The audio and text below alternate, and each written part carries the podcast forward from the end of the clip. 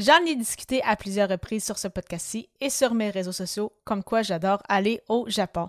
Pour quelles raisons exactement? C'est le sujet de cet épisode. Les médias sociaux en affaires est ton rendez-vous hebdomadaire pour en connaître davantage sur les différents réseaux sociaux et les plateformes de création de contenu dans un contexte d'affaires. Chaque semaine, je répondrai à une question thématique qui te permettra d'appliquer concrètement ces conseils pour ton entreprise. Si tu reconnais l'importance et la puissance des réseaux sociaux ainsi que de la création de contenu pour ton entreprise et que tu souhaites en apprendre davantage sur cet univers, tu es au bon endroit. Je suis Amélie Delebel, travailleuse autonome dans le domaine des communications et marketing depuis février 2020. Je travaille avec les réseaux sociaux et dans la création de contenu depuis 2014. Les médias sociaux en affaires est mon deuxième podcast après Athlète Entrepreneur, lancé en janvier 2019. Bienvenue sur mon podcast. Salut et bienvenue sur les médias sociaux en affaires, épisode 232, alors qu'aujourd'hui je réponds à la question Pourquoi le Japon?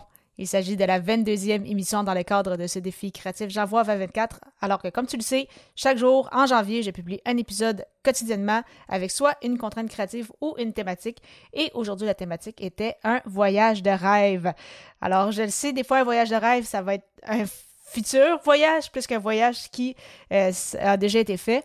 Mais euh, de mon côté, je peux dire que je l'ai réalisé euh, en fait à la fin de mon bac, donc en 2018. Euh, donc moi, j'ai gradué en juin 2018 après des cours d'été. Je pensais partir quelques semaines en Europe et visiter quelques pays. Donc peut-être partir un, deux, trois semaines et justement me déplacer. si mes souvenirs étaient bons, c'était quelque chose comme en Espagne, Italie, France, peut-être l'Allemagne. Donc c'est des pays que j'avais en tête. Et sachant qu'on allait partir pendant un certain temps, mon copain m'avait dit, mais pourquoi pas euh, le Japon? Donc, euh, que ça fait ça fait justement assez euh, dépaysant, ça va faire différent, c'est quand même le, voyage d'une vie, puis on ne savait pas encore à ce moment-là, ben, quand est-ce que je pourrais me permettre de prendre trois, quatre semaines pour justement partir en voyage.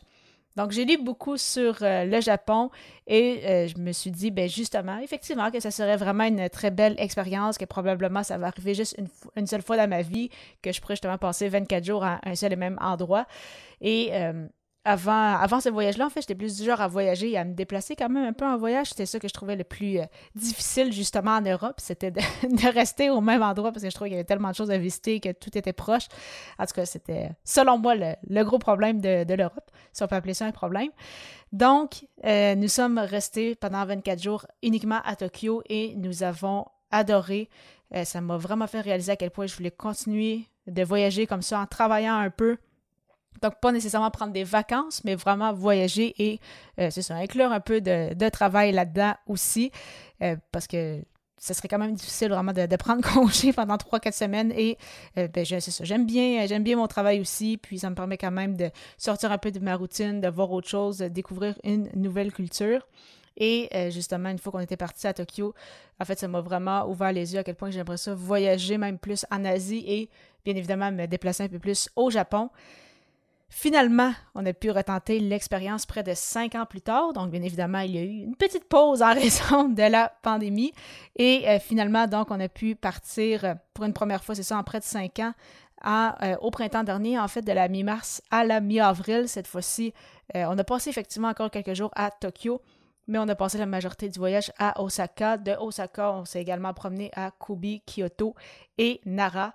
Et vraiment, on a adoré, surtout Osaka qui a été un énorme coup de cœur. D'ailleurs, on y retourne euh, cet hiver, donc dans quelques semaines à peine. Encore une fois, majoritairement à Osaka, mais on veut retourner justement visiter euh, d'autres euh, d'autres choses qu'on n'avait pas eu le temps de voir à Nara et à Kyoto. Donc vraiment un autre voyage de rêve qui s'en vient et plusieurs autres à venir aussi.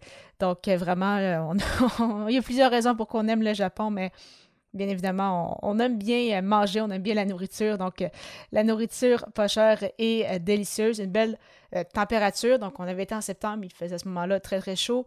L'an dernier, pendant justement au printemps, nous, on avait quitté la neige au, Québec, à Québec précisément.